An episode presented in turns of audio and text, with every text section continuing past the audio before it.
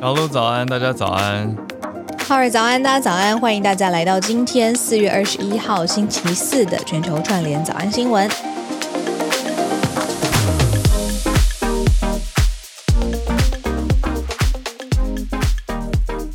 大家早安，大家早安。好，一开始就还是报一下数字。我们现在还在继续募集七百位 Premium 听友嘛，要来加入我们的 Premium Club。Premium Club，那就可以看到我们的文字整理。嗯、目前是刚突破大约五百五十大关，哦，慢下来了，慢下来了，对，变慢了。呃，为什么我说大约呢？因为我这边要统计的是我们的订阅方案嘛，嗯、就是每个月固定一九九的，还有年缴的一些朋友。那可是有趣，嗯、算有趣吗？或者有点小困扰的是，年缴方案这边我看到。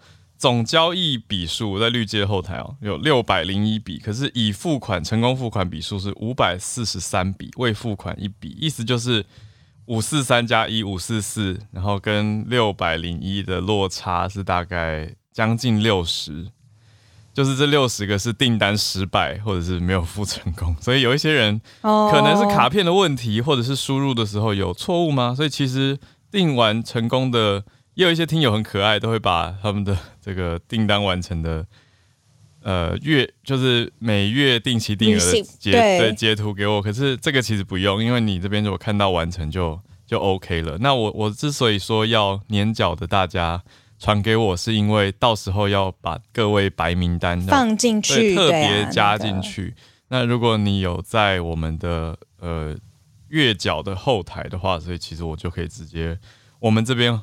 团队就可以整批来处理了，但是大家注意一下哦，也就是说，有一些听友可能以为自己已经设定好了，成功了，对对对，可是因为这后台其实就显示有一些订单失败，所以大家稍微确认一下啦，就是在已经已经成功的，应该不用再回头去看了。可是说你回头想当时设定的时候，最最后没有出现一个成功的画面，那要再去看一下。嗯，浩尔说的是有两个不同的类别啦。嗯、呃，月缴的话是每一个月来扣款，然后会每个月扣一九九，然后扣十二个月之后就会暂停停止。嗯、然后呢，另外一个类别呢是一次他想要缴清的，因为有些人是比较强烈或比较频繁的反应，就是说他是用一次性让所有的款项到位，嗯、那就会一笔的刷，就是十二个月，每个月乘一九九就是二三八八。然后有这两个类。别，那这两个类别总共加起来要有七百位，现在是还没有到的，那我们就静观其变。嗯嗯嗯，静观其变。对，今天礼拜四了，但也有一些听友是很为我们高兴啦。就昨天，因为听 podcast 的朋友就跟大家的听感就会有一些些的时间差，那。那就会，比如说昨天下午或晚上在听的人就会说，哇，你们两天就达到五百位了，就很为我们高兴。嗯，就是会有这个小小的时差，我觉得很有趣。但总之还是谢谢大家支持，继续加油。我是希望赶快赶快达标，因为募资其实都任何事情都是这样，最后一里路都最难走啦，所以我们在持续跟大家报榜。对，我就很怕小鹿讲的那个，嗯、你知道吗？就是嗯，大家都出门投票，那我不用投啊。怕，很怕最后最最后停在六百六百八十五之类的，差十五个人啊。好，那就希望大家可以来加入我们的 Premium 的方案。好，那我们今天有看到一个很有趣的社群消息，对，而且我要跟大家分享我学到了一个新的字。我觉得你真的很猛哎！大家有去看小鹿的 Instagram 吗？小鹿 Instagram 真的说改就改，他现在画风开始变化了。我觉得有、有不一样。谢谢。还有我每一篇看到很想留言，就是写 Gen Z Gen Z Gen。OK，我跟我的那个同事团队，我们团队有在讨论，就是说。不要为我们改画风，其实不是为了迎合 Gen Z，因为 Gen Z 在我的那个 follow 族群里面，其实我觉得是不到百分之五吧。我很谢谢你们，就是数据思考，年纪就是跟我有差距，但是还是就是比我年轻这么多，但还是愿意 follow 我。然后我很希望可以多了解你们。嗯，可是就是嗯，我们转变画风不是为了只是。Gen Z Gen Z 这个字，而是说，其实我真的很想，一直很想让大家知道，就是你知道，呃，荧幕前的工作，其实背后是有很多幕后花絮，超级好笑的。嗯，然后我也很珍惜，就是幕后花絮的的时候，你会拍到工作人员，因为我有的时候。我我做过那种我一个人对镜头，嗯、也做过我在面对镜头的时候，后面有二十个人的团队，就是站在后面。那我一直觉得那个画面是我真的很想跟大家分享的，然后我就把 IG 定位成是我想把不同的面向。放在我的 IG 的这个定位，我终于比较清楚了。你知道，摸索了这么久，这样子，啊、就是让大家可以看到不同的的我的工作的状态。嗯，我觉得大家要知道这个，我觉得蛮不容易的，因为幕后的这些花絮，很多时候其实是没有拍到或者没有捕捉到。那如果刚好有这些极光片语的话，嗯、我觉得小鹿那边蛮多的，就会记下一些瞬间，还蛮好的。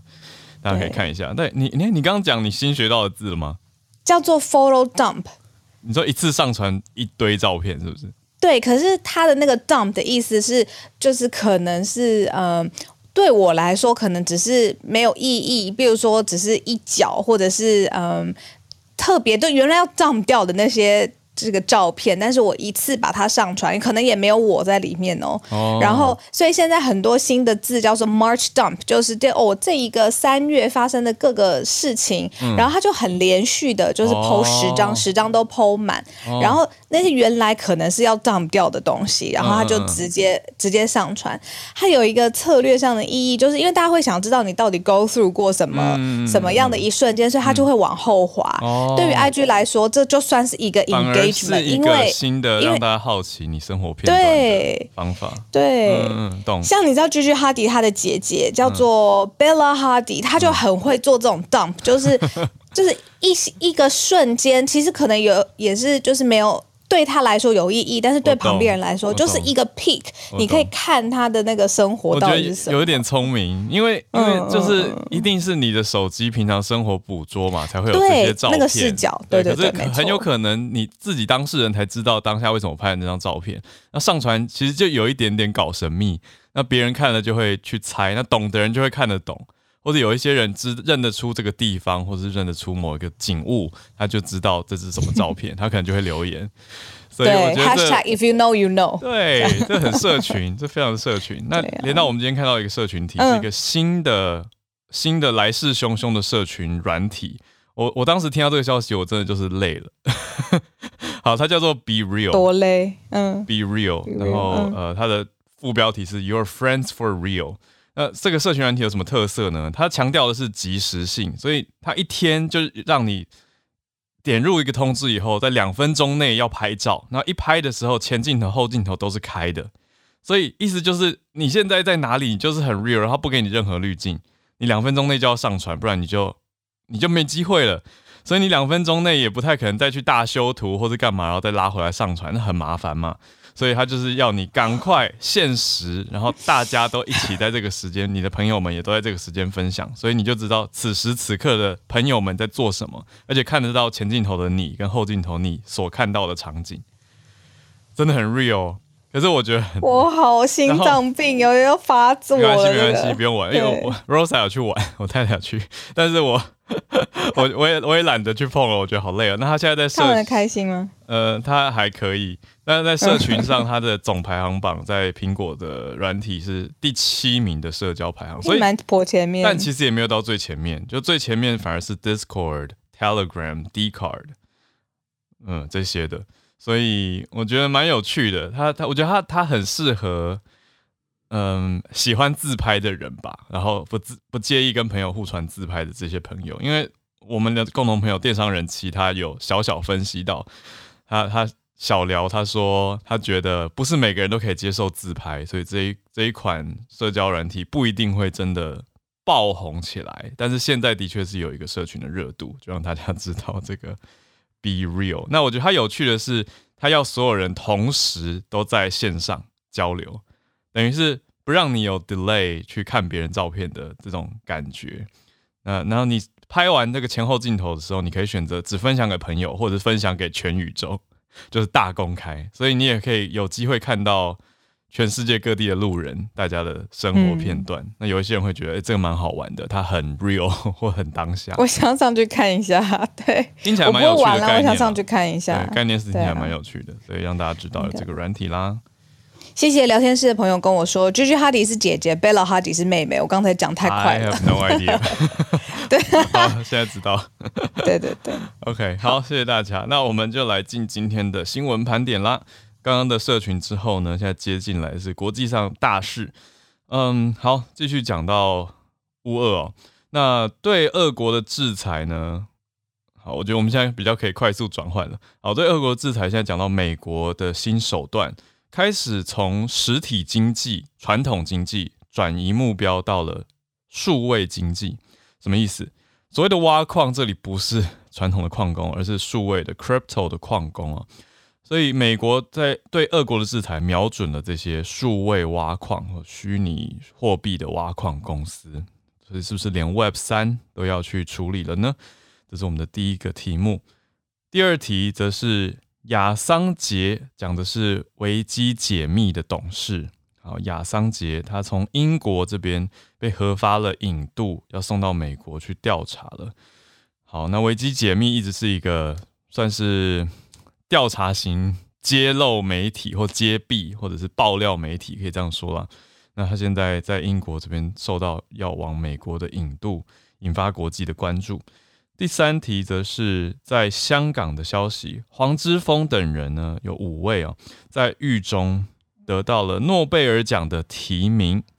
好，那另外延伸题就是香港的这个特首候选人，他的 YouTube 被封掉了，被禁掉了。我觉得这两题都是香港相关，嗯、也是网络相关，好，社群相关，我们就一起来谈。那最后第四则则是来到了南韩。新的总统尹锡悦，应该是五月即将上任的新总统尹锡悦，他的对美政策的一些相关解析，我们也可以来看看亚太地区，特别南韩跟美国的关系。好，我们就先从美国现在把苗头指向俄国的挖矿公司开始。嗯。为什么这一则新闻特别有趣呢？是因为其实之前早安新闻有在跟大家聊到，因为中国很特别，就是有一阵子，呃，一六一七年的时候，虚拟货币啊，或发 ICO 白皮书发币这个风潮其实是很旺盛的。那所以就是那个时候，你记得吗？有一个说法说是连那个大妈她都会想要挖矿挖矿，然后她会很愿意投入这个浪潮当中。但是后来呢，中方就整个政策虚拟货币的政策就完全改变了嘛，就是呃一百八十度的严禁改变，然后呃不能让开放民间挖矿。那这些矿机跟这些作业的作业台、矿机等等这些硬体，就是因为地缘的关系，很多俄罗斯人或俄国人就接手了。哦，然后那个时候就流到就是呃俄国。反而就是有一波新的，就是挖矿的浪潮，在因为地缘的关系和政策的关系，在俄国就是呃变成一个新的 boom 这样子。嗯，好，那现在时间接到了这个乌俄战争之后，现在新一波的美国制裁，像刚才浩尔说的，从原来实体经济，现在全国第三大的俄罗斯虚拟货币采矿公司叫 Betriver，它现在呢被列入了制裁名单当中。那这算是第一次美国去制裁一个虚拟货币的采矿公司。那美国财政部呢就就表示，就是说，因为呢，为什么要把它纳入制裁名单？是因为就是这个企业它采矿全球第三大的，没错，超大。然后它协助就是呃俄罗斯的资源啊，还有自然的资源可以变成虚拟货币，比如说它可能发代币去。躲避制裁这件事情是其实一直是在这个虚拟货币界会一直有讨论的，就是说，好，实体世界，美国或欧盟大可以制裁你的你的币呀、你的交易呀、啊、法币呀、啊、各种汇率啊、兑换等等，但是呢，只要他换一个风险，他直接发发币，或者他捐赠，呃，直接收这个呃虚拟货币，那其实。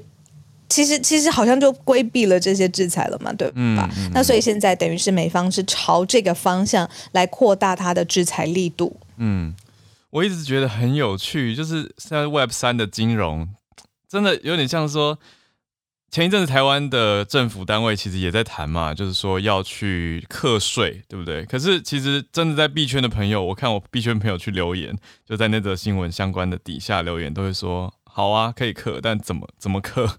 就是因为虚拟经济这件事情，现在各国都还没有一个所谓中心化的机构来专门的监管，所以有点有点奇妙。那我也在看说。嗯他对那个中心化的交易所来客，嗯、就是现在所谓的意思，就是你进去交易所之前，你要先经过一个查核嘛。嗯、那他对中呃交易所来这个中心化的交易所来查核。嗯、那在亚洲社会，韩国跟新加坡有类似的这样子的政策。那所以台湾的算是说立委们就逼，就是现在的呃要有一个主管机关，也要类似朝这个方向来、嗯、来做这样子。嗯。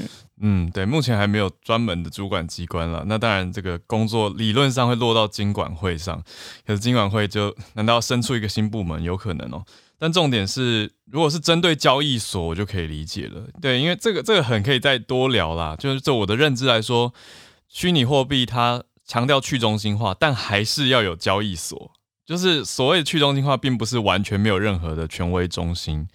所以交易所就有点像是呃虚虚币的世界跟法币的世界的交界吧，可以这样子去看。的、嗯、很好。对，所以这些交界现在被锁定了。那这些很大的 exchange，他们到底要落脚在哪里？他们到底，因为他们还是要跟法币有一个交界啊。那大多其实还是会跟美美金啦，就大多跟法币还是跟美金或者他们所谓的稳定币会有所绑定，就 USDT 等等。所以这样子针对交易所就可以了解了。可是这样是不是又会有一点 会牵涉到关于自由或者是人权？就是因为之前不是也提到说，呃，有一些难民反而是透过了虚拟货币来得到的资助或帮助嘛？对，所以我觉得这这整体来说两面吼。对对对，对呀。嗯，好复杂的题目。好，可以看到美国政府现在。的方向，对，嗯，方向改变了一下。嗯，好，那我们来到第二个大题目，就是维基解密的亚桑杰，他从英国这边要被引渡到美国来。嗯，那他回到印度，呃，不好意思，回到美国，不知道为什么脑袋飘出这个，不好意思，是美国。回到美国之后，可能面临审判哦，因为他之前揭露的这些，呃。机密的档案其实有关于就是美国军事领导，例如说在伊拉克或者阿富汗战争的相关的机密的军事的档案。那现在美国法院就呃英国的法院就核发这个创办人 Assange 要引渡到美国的正式的命令，那就说因为这个战事有关的军事秘密文件。从他这边泄露出来嘛，那他就会因为这件事件在美国受审。嗯，那这是英国的内政大臣他的决定。那但是现在呢，还是可以提出上诉，就是批准整个引渡到美国之后，阿桑就可以在十四天之内提出上诉。那因为这件事情已经荒废了很久很久的时间，嗯、呃，他的律师接下来有一个时限啦，就是五月十八号之前要对英国的。呃，法院来上诉。嗯、那反正之前他就是在世界各地去找，就政治上面的庇护嘛。有到了俄国一段时间，嗯、那现在是在英国，但是英国竟然也说哦，他要引渡到回美国了。好，那就看看接下来到五月十八号之前，他的律师怎么做。对，亚桑杰 Assange 他本人是澳洲的记者出身，他最早是澳在澳洲担任记者，那后来是成为了维基解密这个网站的。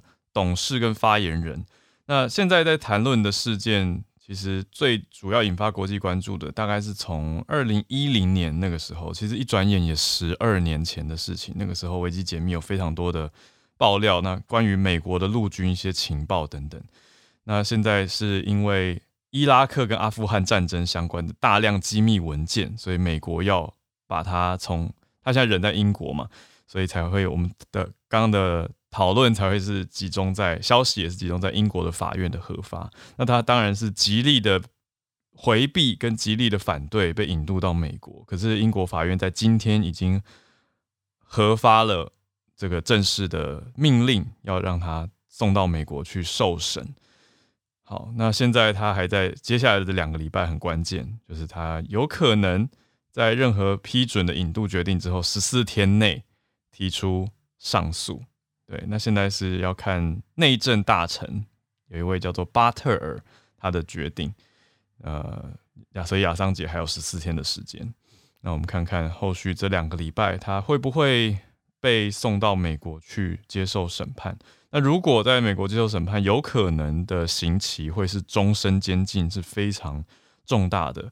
那他是揭露了五十万份关于美国的领导层、美国政府跟伊拉克还有阿富汗战争的机密军事档案，五十万份是非常非常大量的文件。好，所以我们就再看看接下来两个礼拜的发展。好，那第三题呢，则是来到了香港。香港在狱中的黄之锋等等五位人士，他们得到了诺贝尔奖的提名。我对不起，反应稍微慢一些，是因为我刚才忽然想象，我们很久没有讲到这些很年轻的，你说在街头抗议或者在反反送中当中的意见领袖，然后我刚刚忽然想到，他们被关了好久了。对，嗯，没错。然后现在是在狱中获得了诺贝尔奖的提名。嗯、那呃，因为总共呃是有这个十五位。国际学者联署，那受到提名的人呢，有像李智英，然后黄之锋，然后呃邹幸彤、李卓人，还有何桂兰，这些都是呃遭到提名的人选，这样子。嗯、那这个那个时候呃国安法抗议的时候，他们就因为各种，比如说呃集结外国势力、勾结外国势力、颠覆国内政权等等这种字眼，呃被判刑，然后被关在狱中，这样。嗯，对，这个新的就是港版的国安法公布之后，嗯、他们可以说是第一批受到冲击跟逮捕的人士了。嗯、那刚看着这个名单，这五位就觉得又又心情有点沉重，因为我是想到之前去看时代革命，是对，那时代革命当中何桂兰她其实在片中一直有出声跟接受许多访问的篇幅讲话。那我是看到后面才意识到，哦，她就是被逮捕的其中一位，因为她是一个非常热血积极的年轻女生，就是整个在荧幕上呈现的形象跟我在社群上看到的她，所以会特别有有感觉吧，就觉得他是在为了他所看见的的事情在努力，那认为诶应该是该做的事情，对的事情，结果反而受到了逮捕哦。对，那现在这五位得到的是。诺贝尔和平奖的提名，那成为了候选人。嗯，我刚有一个感觉，就是其实真的是要一环扣着一环，事事是互相的。就是像当时黄之锋或李志英他呃各种呃在镜头前面，或者是。呃，世界上面的媒体都会想要跟他们做采访，然后做连线，然后让他们发声。你记得吗？那时候黄之锋在 BBC 啊、嗯、CNN 啊，嗯、到处可以跟他们听听到他们的的的意见内容陈述。嗯、可是时间过了一阵子之后，这件事情就就。有一点要靠真的是国际 NGO 的团体或者是国际的学者后续再来支持，然后支援，可是也很难，因为现在国安法就是这样子制定的。那等于就是说还要靠着后面很多很多的人的接力。那现在看到的是在诺贝尔和平奖这件事情上没有忘记这一段过去发生的事情。嗯、对，你知道那个时候我看了《时代革命》里面啊，何桂兰她有一段是她在地铁站。直播，那地铁站就是那天发生打人的事件的那天，嗯、然后他也被打。那重点是还有直播到有一个孕妇也被打，就会觉得到底、嗯、到底到底，对，嗯嗯嗯，对啊。所以像小鹿你讲的，我觉得就是后续还是需要大家的热度跟关注啦，不然的话在狱中你很难，相对比较难发生，所以就会要怎么说，就是比较不会成为。主要新闻媒体镁光灯的焦点核心，嗯，对。可是大家如果你说要整天一直讲一直讲，又会有很多人会觉得啊，好像怎么样？对啊。可是对对，我觉得要保持关注是一个很大的重点。嗯、那另外一方面就是香港特首马上就要呃选举了，所谓选举就是呃大家好像那个候选人呼之欲出啦。嗯、那因为这一次只有就是。保安局前保安局的局长，现任的政务司的司长李家超一个人参选，嗯，但是呢，他因为过去就是整个国安法的这个期间，他的作为，当时我们也有早上新闻讲过很多次，美国其实是有一波制裁名单的，嗯，就是呢，他当时算是整个保安局的最高指导。然后最高呃领袖嘛，那他下的这个指令什么的，包括刚才讲的，对于一般平民，那一他这个人就被列入了美国的制裁名单。那现在他当然会想要，因为选举嘛，想要跟大家沟通，然后想要有自己的这个频道，嗯、结果没想到他的 YouTube 就被禁了，嗯，就是因为当时他被列入了美国的制裁名单，结果他现在的 YouTube 就是遭到了终止，嗯，这个我就。我会反过来觉得，有一些人会有一点好像看看笑话的角度在发这个消息，你知道吗？我在社群上一开始看到是有一种，有一些人写的好像很哈哈哈，可是我会觉得这个好像也不太对，就是他他有点像是会看到那个时候川普全面被被禁的感觉。虽然不，我不是在说李家超是川普，可是大家应该懂我的意思吧？就是你说言论自由的保障。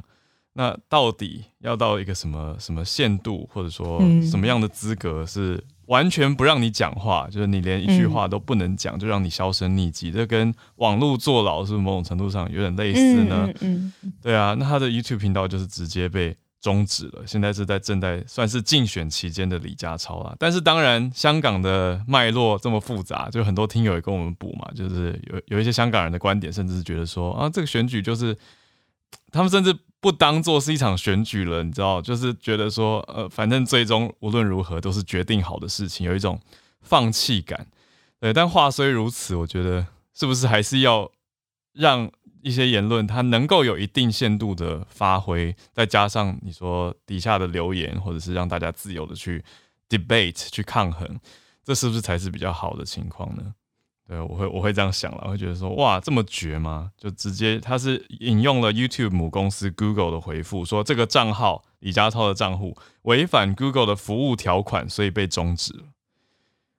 所以说，Google 的意思说，我们就是遵守美国的制裁法律，那根据法律来执行相关的政策而已，就是我们是依法办事。对啊，可是会觉得，嗯，那李家超他们那边的竞选主任则是确认了这个消息，然后说收到通知了，那表示很遗憾，并没有做，他觉得这个做法没有道理，强调说宣传活动却不会受到影响，嗯、就是会透过其他管道继续宣传，但是看起来是也没有要针对这件事情继续追究的意思。嗯嗯嗯嗯，也很难吧，对吧？就是在制裁名单上 打国际、啊、国际法 很难啦。嗯，好，那来到今天最后一则，南韩总统尹锡悦，他对美政策有什么更新吗？因为就我们的认知来说，它整体来说是蛮倾向美国的。没错。那他在各种的场合当中，未来的外交政策上面也在确认了这件事情。那尤其有两个是可以跟大家分享的事件，就是因为南韩总统一上任，他马上要面对到的棘手山芋呢，其实就是来自于跟北韩之间，他到底这个关系跟距离要怎么拿捏。尤其我们之前有一直说，北韩在时局动荡的时候一直发射试射飞弹，那这个这个话语权或者是希望达到的目的，其实现在南韩总统要赶快理清楚嘛。那两件事情就是呢，南韩后呃，我们说后任的总统，因为他还没有正式的这个交接，然后就是我刚脑间脑中竟然浮现出登基，不是，就是 不是登基，就是要正式的。你在看？对，我到底在干嘛？对，好，他先看了呃，见了就是。从美国派来的北韩问题特使，就是他专门，他是美方派来的代表，但他特别专门是要处理北韩上面的问题，然后双方进行会晤，重新再重申了一次，就是南韩跟美方之间的呃合作啊，或者是这个距离上面其实没有变化。那看完了这个北韩问题特使之后呢，接下来说说是一个非常非常特别的一件事情，是他马上本人哦，这个尹锡悦本人就要这个会。会晤的这个北韩的特使来协调这个北韩的这个特色，嗯，嗯，美国的北韩特使金星荣哦，就是从美方派来的这个北韩问题特使，这个是非常罕见的一个会面，嗯，那会在这个新政府的主导主政之下呢，协调对北韩的问题，嗯。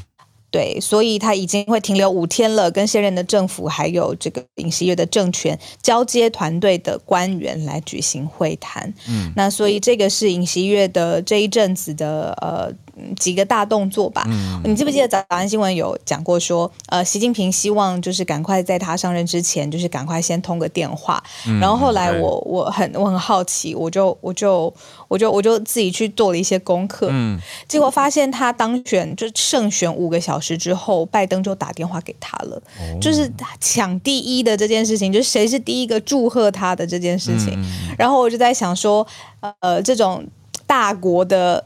不不，甚至不用到大国，我觉得我们总统府一定也是，一定有一个专门的电话协调员，嗯、因为这个时机点 says so much，对不对？就是这个什么时候打，然后到底是谁先谁后打，而且他还要在，就是你知道，在所有的行程当中有一个意义象征，这个电话协调员好重要。没错，而且讲完电话还要对外公布，就是说我们讲完电话喽，然后对外透露多少，那电话中谈了什么。表示祝贺或表示感谢，那或者是代表两国的邦谊，或者是不是邦交国，那也是 一种友情的友好程度的关系，都是都是外交讯息啦。嗯，所以对啊，你知道我我刚想到的是一个很一般大众的角度，就是尹锡悦还没开始上班，还没开始领薪水就已经在上班了。对不起，好，那其实各国都是这样啦，就是你说在这个交接过程，它是比比领薪水更重要的事情。作为一个领导者或领袖，大家的期许、期待，还有自己的预备，那也是为了上任之后能够更顺畅的，你说国家内政、外交、军政等等的营运都很重要。对不起，我用公司治理的角度 再看一个一个一个国家领导人。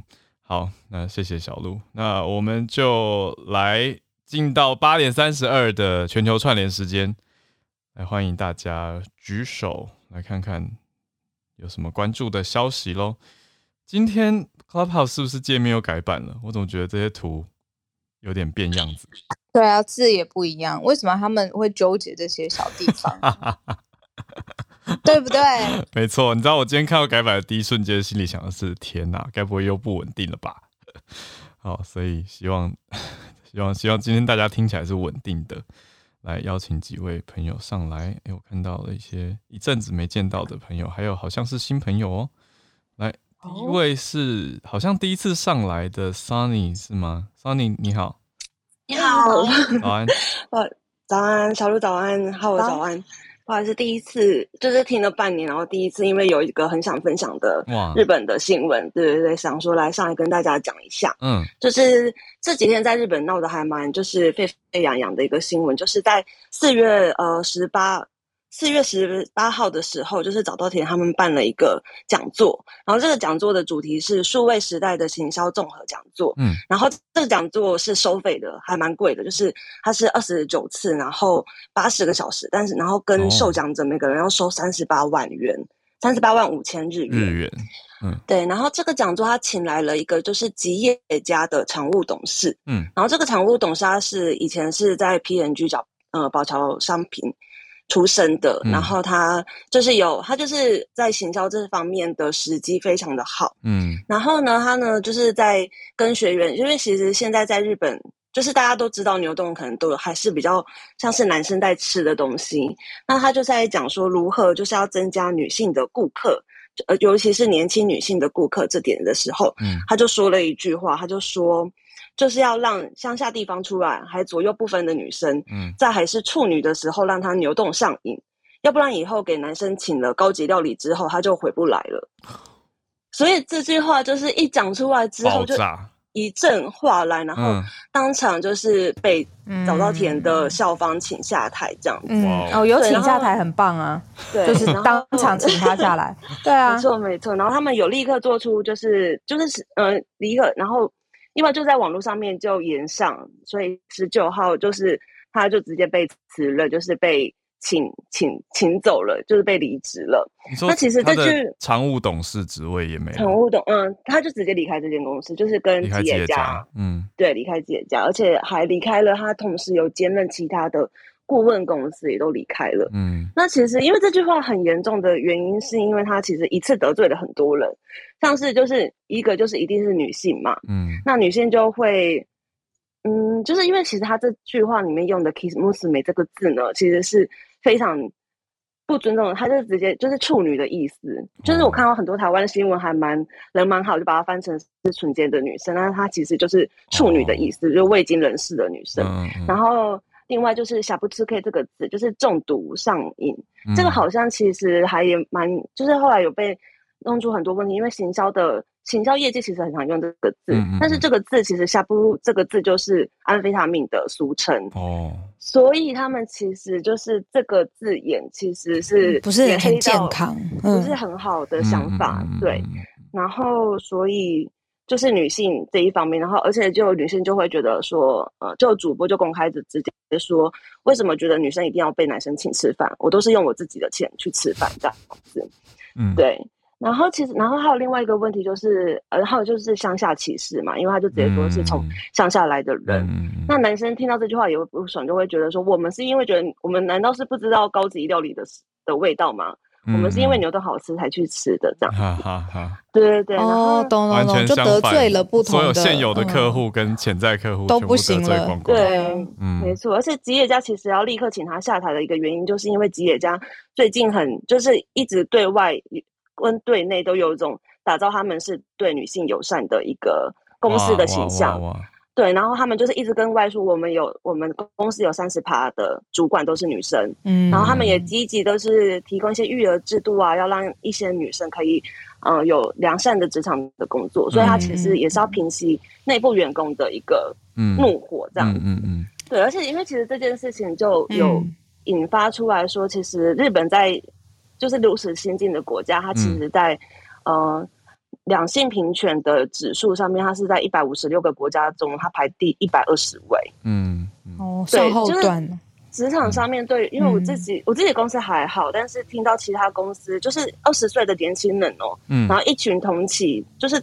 同等地位的人一起出去吃饭，嗯，他们都在等着女生分菜，等着女生分大、嗯、分分那个大板烧，嗯、然后等着女生倒茶倒水这样子。嗯嗯嗯嗯嗯，就是所谓职场文化还是很嗯。很普遍的。对对对，嗯，没错。所以就，伊松尼，我想问一下，嗯、这位常务董事，你大概知道他是算是年长族群的是吗？嗯、他四十九岁。哎，也不是太年长啊。嗯，没错，所以就是很震惊的地方，就是其实大家都会觉得说，日本好像哦，等等老一辈的人过去的，就年轻的人应该都还是有平权的概念，其实没有，因为我身边听到很多，嗯，就算是二十岁的人，他们其实对女性都还是有点不尊重的一些概念在这样子。可是啊，我我自己会觉得。有可能，因为他是一个行销顾问这种个性的人，他有可能是在台上为了某种效果，就语不惊人死不休，他故意要讲的很让大家耸动的标题，哦、可是真的太重了，然后这个词一出来，所有人都不能接受，他就变成坏唯一的坏人，会变有点有点这种状态了。有，因为他后来就是，嗯、呃，这就是后来你提出的概念，也有人就是为他平反，嗯、但是其实，嗯、呃，其实真正的问题就是他，就等于说他其实会讲出这种话，因为这个话呢。这两个字都不是你平常会即兴讲出来的话，一定是他已经深根蒂固，他每天他一定在社内已经讲过几百次这种话。哦，他才会就是在那一瞬间那么突然的就又又讲出来。那我的意思是说，因为像就是商业公司内部在讨论政策的时候，有时候其实会有很多语不惊人的这种耸动标语，在内部就是私底下可以，可是你在公开对外讲的时候，其实就是完全不行。那他就。有可能是把内部平常在讲的这种策略或者说法，因为很好懂，那他对外这样一讲就爆炸了啊。可是我我也从 Sunny 这边学到是，原来牛冻是日本男生比较多在吃的，我自己蛮想吃牛冻。那台湾我看 女生也很多在吃啊。对，其实因为我很多很多很多朋友，然后来日本都会问我说：“哎，听说女生在日本女生不能进。”一个人进去牛洞店，其实这件这个是迷思啊。其实是因为日本女生她们不太会想要一个人进去牛洞店，就是日本之前有做那个调查，然后就是呃，为什么不敢不敢？嗯，他们有做，他们有对女生做一个调查，就是你觉得进去牛洞店需需不需要勇气？然后各个年龄层都有一半的人回答需要勇气。嗯嗯嗯，因为我会问一下身边的女性的，可爱哦，我会问一下女性需要勇气，对。然后就是女性同事跟女性以前呃学校的同学，大家都会觉得说，就是那因为那个地方一个人一个位置，然后你可能就是会看到对面人的视线，嗯嗯嗯嗯、然后整家店都是男生，然后都是有一种、你快点吃完快点走，然后那种压迫感，跟你要对着别人吃饭，嗯、然后他们都会觉得说，嗯、哦，那就干脆就外带，因为你知道，就是吉野家他们其实他们之前有公开一个数据，他们的男生跟女生女呃内用的比例是八比二。但是外带的、嗯、外带的比例是五比五，嗯，就是女生其实是想想去吃的，嗯、但是他们都想要外带。理解，所以不是牛洞的问题，是整个用餐气氛跟环境的那种社会氛围。对对对，了解。对啊，想说可以顺便告诉大家说，以后可以来，就是来日本可以大大方方进去牛丼店没有关系。对，谢谢 Sunny。哎，Sunny，请问是从哪一个城市跟我们连线？嗯，我在大阪。OK，哦，在大阪，哦、大阪听友.谢谢你，谢谢谢谢。嗯，谢谢。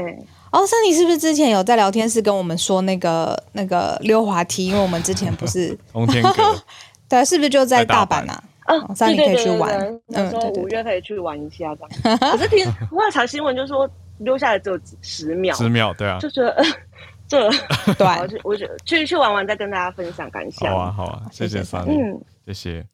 好，我们继续连线，来到美国加州，Jeff，早安。Hello，小卢早安，哈尔早安，大家早安。呃，我这个今天想要分享的话题也跟这个食物有关啊。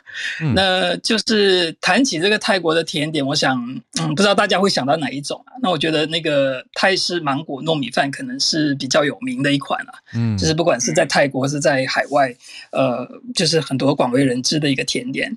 呃，那十九岁的这个泰国饶舌歌手 Milly，那上周末他在那个 Coachella 音乐节，嗯、就是前几天高伟修小姐有分享的那个。嗯，呃，皇家的演出那个 Coachella Valley 的那个音乐节里面表演，嗯、那他他唱歌之后呢，到到尾声的时候，突然端出了一碗这个芒果糯米饭，嗯、还在台上吃了几口，然后他就接着就跟那个，嗯、呃，我是在 YouTube 上看到这个视频，嗯，对，然后他就嗯、呃，跟台下的那个观众有很多的互动啊，就说呃，Who wants mango and rice that is sticky？对，他就一直在在唱，一直在说唱这个东西，然后他这个嗯视频一出现了之后，他就就变相成为这个泰国美食宣传大使，然后新闻也 pick up 这个这个很多这个报道，然后影片就炸开了，然后芒、嗯、呃泰国这个芒果糯米饭。这个销量一夜之间，就是有有些报道说增加了三到六倍，甚至更多的。哇！然后很多外送平台都都爆单，然后供不应求，嗯、餐馆也就是停止接单这样子。嗯、对，嗯，因为 Milly 他是一个很年轻的歌手，十九岁，他也是在 Coachella 音乐节，嗯，第一位泰国歌手，他是 solo 演唱的，就女歌手。嗯，嗯对对对。也因为这股热潮，所以泰国政府他也乘胜追击，就呃，他们总理还有这个文化部也在收集这个资料，还有研究说。打算向这个呃联合国教科文组织 UNESCO 提出申请，要将这个芒果糯米饭呢呃列为这个非物质文化遗产。对，同时他们也想一起把那个泰国酸辣汤那个冬阴功也一起去、哦、去申申遗，这样对，展现了这个泰国的这个软实力。嗯，对，嗯，其实最近除了 Milly，嗯嗯，你说，你说对对，我哎对，除了 Milly 之外，韩国女团那个 Blackpink，她呃 Lisa 呃女团嗯。呃 Lisa 她也是泰国人嘛，对，所以她在其实新专她的个人新专辑里面也有，就是穿上那个泰泰国传统服饰，呃，也是展现这种追寻传统文化的热潮这样。嗯，哦，其实之前是不是穿服饰这件事情有惹出一些，比如说什么文化？哦，是黑人辫子被被人家说，对对对，是服饰，另外一个，另外一个，之前。呀呀呀，对，Jeff 有关心这种很很潮哎，对。也是有有看到，我觉得因为它新闻量很就是很爆开嘛，对。其实再再再再补充一点，就是其实那个 UNESCO 它呃跟美食相关的这个非物质文化遗产，其实大概现在有二十五项左右，在呃亚洲方面有有列入的，其实只有三，目前只有三项，一个是日本的那个和食，还有韩国的那个泡菜 Kimjang，嗯。另外就是那个新加坡的小贩中心 Hawker Center，嗯，所以目前来讲，嗯，亚洲方面是有这三项，都是比较大的类别，就是这一类对对对，因为它是食物，对，嗯，对，哇，这台湾很可以拼一下吧？我觉得台湾很多这种非物质文化遗产，美食大国，对不对？加油加油！还有我想到现在广为人知，可能就是这个波霸，其实在在全球都很有名，真奶。对啊，还有早餐店怎么可以不上榜？对不对？希望有机会可以申请。可以啊，蛋饼、大冰奶这些都都一定要上去。好，谢谢 Jeff，我觉得很有趣的一个题目哎、欸，就是等于现在在社群媒体上面，你用一个比较年轻可爱的方式，而且刚好在沙漠里面吃芒果糯米比较合啊。你看，如果在沙漠里面喝通用贡，就会觉得太辣了，太热太热。对，我觉得蛮蛮搭的，要蛮符合的。谢谢 Jeff，谢谢。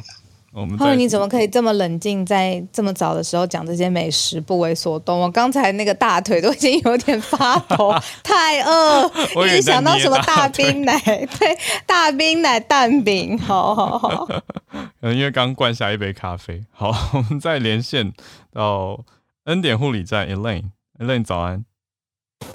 早安，早安，好了，早安，早早安。那我今天就是想要分享，就应该说是是呼吁一件事情啊。嗯，因为刚好我我昨天得知到有一个呃朋友，他的同事就是确诊了，可是他是隐匿他自己确诊的这件事情。嗯、对，然后就当然，而且他已经工作好几天了，嗯、但是我不太晓得是什么样子的原因底下，就是发现他确诊的这件事情。在医院工作吗？呃，不是不是，他是在娱乐圈。OK。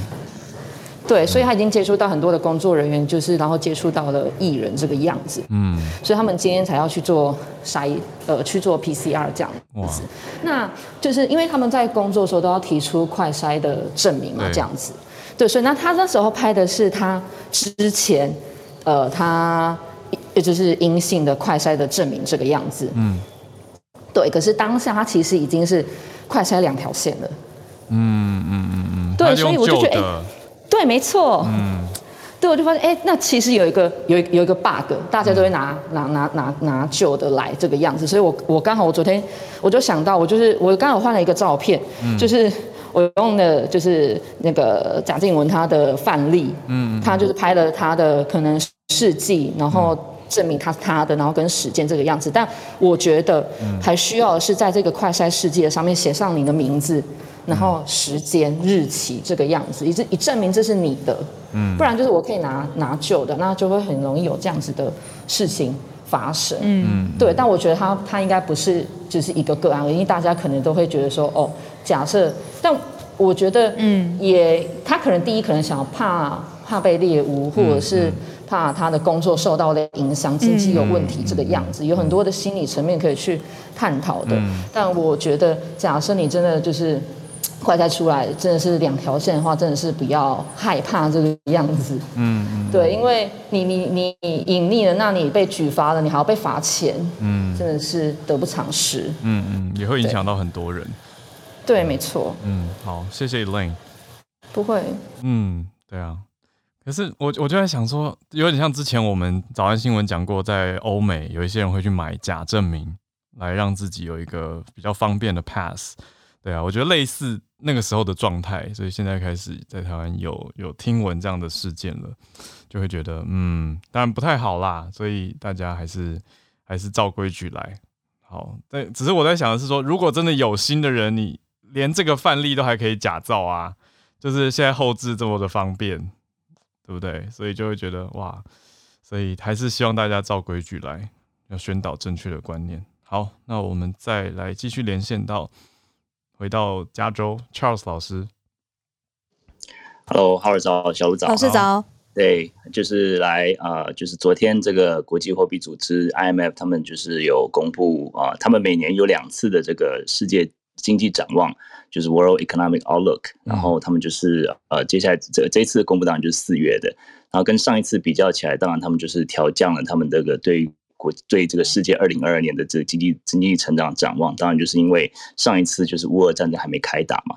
那他这一次的这个报告里面，他特别就是讲到说，这个除了这个乌俄战争之外，然后他们讲到说，这个中国的这个清零政策其实是会再度影响的供应链。嗯，因为如果说大家记得之前在这个 长滩跟 LA 外外海就是排队排了一百艘轮船，那现在大概降到它五十三艘啊，那现在还有这么大，反而是。对，还有很多。嗯、那现在反而是上海的外海大概排了一百零三艘。嗯，那你们猜猜看在，在在这个之前，在这个中国这个清零政策就是封城之前，呃，上海外海有几艘？嗯，五艘 没有，它是零艘，因为上海的这个港口是非常顺畅的口岸。对，所以说就是现在停了一百零三艘，因为就是整个中国的经济几乎是停摆，就是上海是整个这个呃运输啊，或者这个对，就是接接下来大大家可以预见的呃这个经济这个经济可能会这供应链的瓶颈会再度这噩梦再度上演这样子，嗯，所以说这些都会拖呃拖就是拖累这个世界经济啦，然后还有再加上这个乌俄战争啊，然后。我们特别讲到说，如果说啊、呃，对俄罗斯进行全面能源制裁的话，全球经济成长会再减两个百分点。那现在只有他们的预期是全球经济成长只只会成长三点六。那如果再减两个百分点，就就只剩一点六了，嗯、对，就是一，就是在误差值之内这样子。哇然后再就是个别国家的话，乌克兰今年预计 GDP 会减少。大概三分之一，就是百分之三十五。那俄罗斯呃缩水大概是百分之八点五。那美国就是呃成长率大概是百分之三点七吧。几乎是所有国家都是啊、呃、都是往下调的。对对，受到冲击。然后尤其是能源啊各方面，就是全就是全球一起跳水。那不过他们在这个报告里面就讲到说，今年这个这次的报告是特别是。呃，它的这个不确定性是超超过我们不正常的这个估计值，因为就像我们在做预测的，就每一次预测一定都是有不确定性嘛。嗯。嗯，但是这次就是除了疫情啊，还有就是战争啊，种种这个能源这些的，所以说这个这些情况都是基本上都是最糟的情况啊。这个就是一个 silver lining，就是说。如果说呃这些事情没有啊、呃、没有成真的话，那或许这个经济成长会再上调一点点。嗯，不过目前来讲，就是还蛮这个今年的这个情况是经济、政治还有整个各方面都算是蛮诡谲的。对，嗯、那我就分享一下。对，嗯、谢谢。哦，谢谢 Charles 老师，这个冲击真的很大。讲到跳水，我也想到有投资 Netflix 股票的人，昨天也是。大跳水哦，因为看到订户锐减。对啊，那个新闻一出来，就是股价大掉，哎，是真的直接悬崖式下坠。对，好，只是想到了，所以谢谢 Charles 老师。好，那我们来连线到林氏璧孔医师，医师今天要跟我们关注什么题目呢？医师早安，医师早，嘿，Hello，小鹿早。今天的重点是，哦、啊，你要问什么？没有，就是刚才那个恩典护理站 Grace 说的。在聊天室，大家也在讨论，就是好，可是好像没有什么办法，就是同一个试剂，然后你知道重复用这样子。第一个是，我觉得你真的要杜绝这个，就是我现在上有一些通告也会要求要看嘛，哦，嗯，那就是他在你面前做啊，哦、你就真的这样，哦、一样的防，那那其实也，因为你要作假，怎么样都可以作假，对吧？对啊。那改什么那个照片的时间啦、啊，嗯、你写名字又如何呢？嗯，这都是很容易啦。嗯，我觉得其实基本就是，我觉得我们现在是一个从清零走向共存的路上。嗯，所以很明显会，你看还有一些是清零的做法。嗯嗯，就然后大家还是就是对于确诊这件事，然后会。很大幅的影响你的生活，嗯、对不对？你会被框列，然后你周边的人怎么样怎么样哦？嗯、那我我觉得会越来越稀松平常了。就是就是确诊又怎么样？我们现在是要隔离十天嘛？嗯、我相信以后会越来越短的，大家大家继续看，也许、会到七天到五天。现在很多国家都是五天而已啊。现在是过渡时期。嗯，对。一一定还会有很多的类似这种冲突矛盾的状况看到，可是我觉得大家就放宽心了哦。就是我们要越来越习惯得这个病，其实真的没有什么大不了的。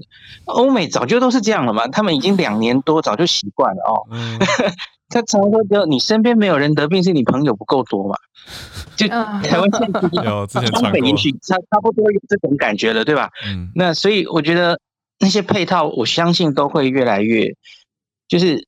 确诊，你要维持原本那些可以工作的量能比较重要。嗯嗯、多半的人因为都是轻症嘛，嗯、所以你还在用清零的思维在那边要把大家都框列的，然后 PCR 完，然后一定要要很完整的这种状况，我相信会越来越少的。嗯嗯。现在像双北已经做不来了嘛，那其他县市案例还很少，他希望可以这样做，嗯、所以难免你会看到很冲突的哦哦，不同县市。做的不一样了哦，嗯、那可是我相信我们接下来的方向会看到大量以快筛取代 PCR，因为快筛比较便民嘛哦，嗯、都弄去抓鼻子、捏鼻子也是医疗人力哦，嗯，裁剪 PCR 也是量能哈，PCR 要用在刀口上。嗯，那各国在奥密克戎海啸的时候，不管是纽西兰或是英国，几乎都是用大量的快筛来取代 PCR。嗯，像我们台湾也是往这个方向嘛。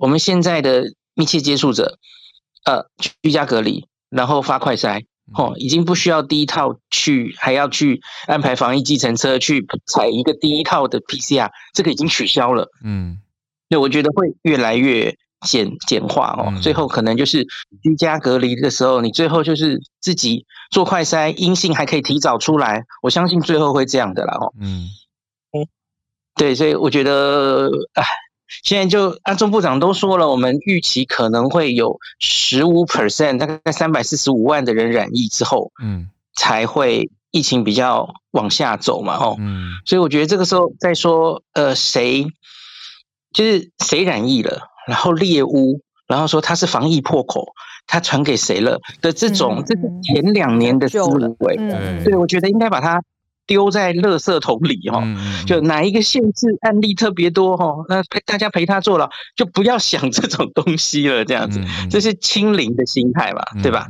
我觉得你只要把心态转成，你你不要想什么破口了，因为它就是会一定程度的一直传，一直传。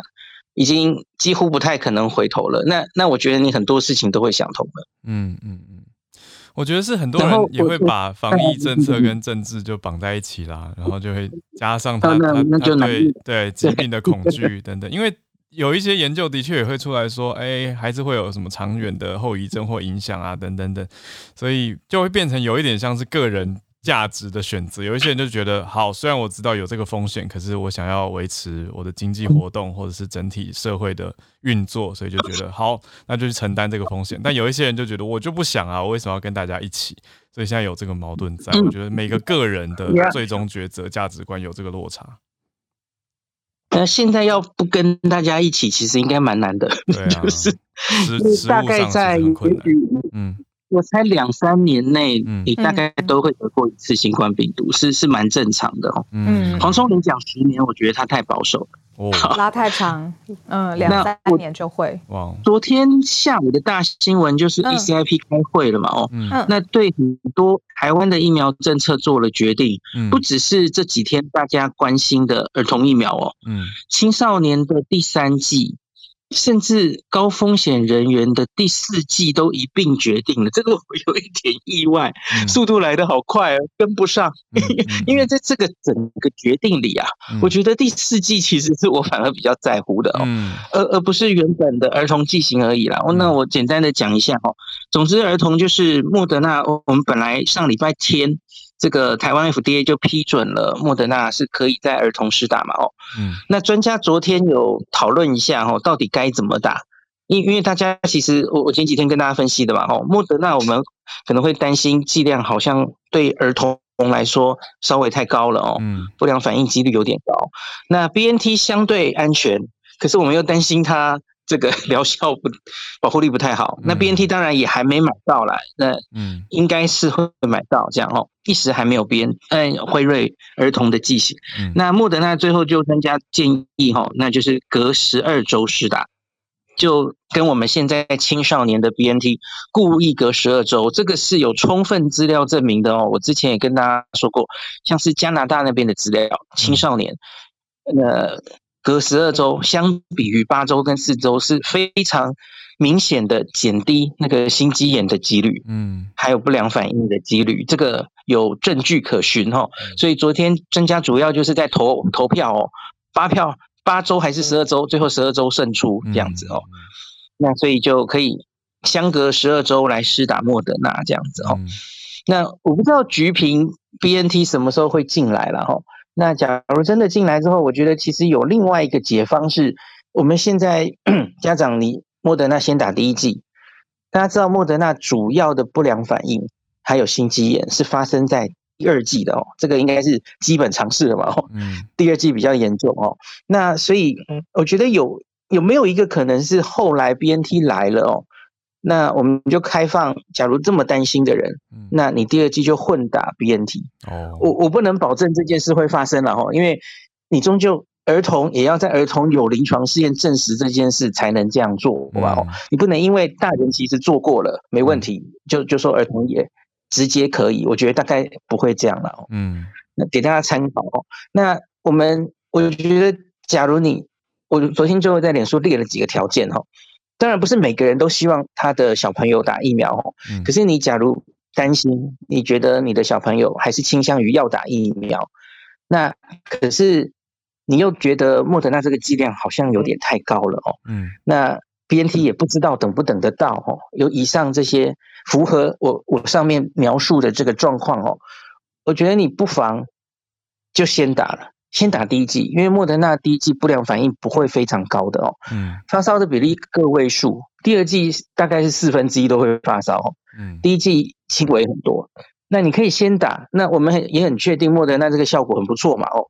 那第二剂哦，就十二周后再说，因为十二周后会是什么状况，我觉得很难说。嗯嗯，可能可能是 BNT 买到了，对，可能可以是莫德纳在这两三个月之内，哎，国外的比较大型的安全性资料都出来了，哎，那就会让大家哎，心肌炎的几率还有不良反应其实没有那么严重。嗯，那你三个月后就可以放心的打下这一针，我觉得都可以哦。嗯，所以很担心，就是你你也不想等莫。BNT，你担心这几个月就会有染疫的风险，那我觉得你可以先打第一针再做打算。嗯嗯。那昨天好像是说儿童开打的话，应该是五月才开打了哈，所以家长还有一些考虑的时间哦，没有那么快要开打。嗯。那昨天还还有就是针对十二到十七岁的青少年，那也开放了第三季了哈。嗯。那在第二季相隔五个月之后就可以接种追加剂。嗯。我们一般人是三个月嘛，哦，对。那现在是青少年是抓五个月，嗯，其实我个人觉得可以抓六个月啦，哦，因为从那个保护力降的那个时间，我其实觉得大概六个月其实也没什么关系哈，嗯，那家长自己。决定吧，哦，嗯嗯嗯，那最后是成人的第四季，因为其实很多先进国家大大概都陆续开了嘛，哦，嗯，包括我有跟大家说美国成为四季帝国的事嘛，哦，那我们没有美国那么疯啊，我们在美国跟英国之间，嗯，英国是七十几岁嘛，哦，那美国是抓五十岁，那我们在中间，我们抓六十五岁，哦，那六十五岁以上长者。那住在长照机构的住民，嗯，那另外还有一个是那种免疫不全啦，免疫力很低下的人，十八岁以上，嗯，那时间到了，我们是抓第三季之后的五个月，嗯嗯嗯，那就可以打第四季了吼，嗯，我觉得大概抓六个月也可以啦，可是因为现在台湾疫情严重了嘛，我觉得其实抓五个月也无可厚非了吼，嗯嗯，那他批准的疫苗其实就包括了呃 BNT，呃。对 BNT，然后莫德纳半量，嗯，然后他把高端或 Novavax 也全部写进来了。哦，我们应该是快买到 Novavax 了。哇，透过 COVAX，嗯，都在等 Novavax。是的，是的，嗯，那。高端也写上去哈，嗯，可是理论上其实这个第四季哈，嗯。嗯，次单位蛋白疫苗应该没什么临床试验，所以我其实也很好奇为什么直接写上去，这这个其实好像就很专家意见，没有科学根据的哈。可是学理上当然可能是有效，我我们当然同意了哈，嗯，只是这个我觉得这个有一点。跳痛，因为别的国家大概没有批准这些次单位蛋白疫苗打在第四剂哦。那理论上当然可能会有效了哦。那它也相对是不良反应比较少的疫苗哦。嗯，学理上应该是没问题这样子哦。那以上就跟大家报告疫苗很大的政策的改变这样子。嗯，谢谢孔医师。对啊，感谢医师。好，也谢谢今天所有的串联。好，也特别谢谢第一次上来的 Sunny，Sunny 对啊，讲的很很很清晰，嗯嗯，整件事件的脉络，嗯嗯嗯，没错。那谢谢 Jeff，还有 Elaine 跟 Charles 老师，啊，谢谢孔医师，谢谢大家。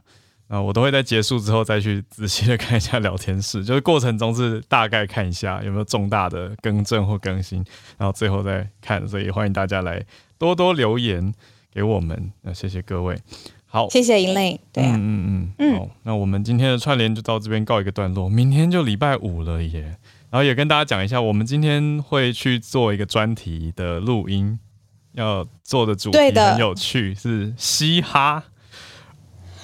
哦，好难哦，都这个年纪了，要谈嘻哈。好的，让大家期待一下，应该会是下礼拜五播出的专题，然后我们今天会去做。所以谈的是音乐风格的国际影响啦。对，而且应该说，应该可以讲啦，其实就是我们回访这个嘻哈龙虎门的主持人。总有，因为很多听友，新的听友是因为《嘻哈龙虎门》这个节目，所以才认识我们的嘛，嗯、所以我们想说，哎、欸，那我们就来访问宗佑啊，多了解一下嘻哈龙虎门、嘻哈文化，没错，啊、大家互相认识一下是一个好的事情。嗯、那宗佑是一个蛮优秀的音乐人，我听了一些他的作品，所以也很期待今天下午跟他访问。那我们下礼拜五会播啦，大家再期待一下。我们明天礼拜五早上八点继续跟大家串联了，我们就明天见，嗯、明天见，大家拜拜，大家拜拜。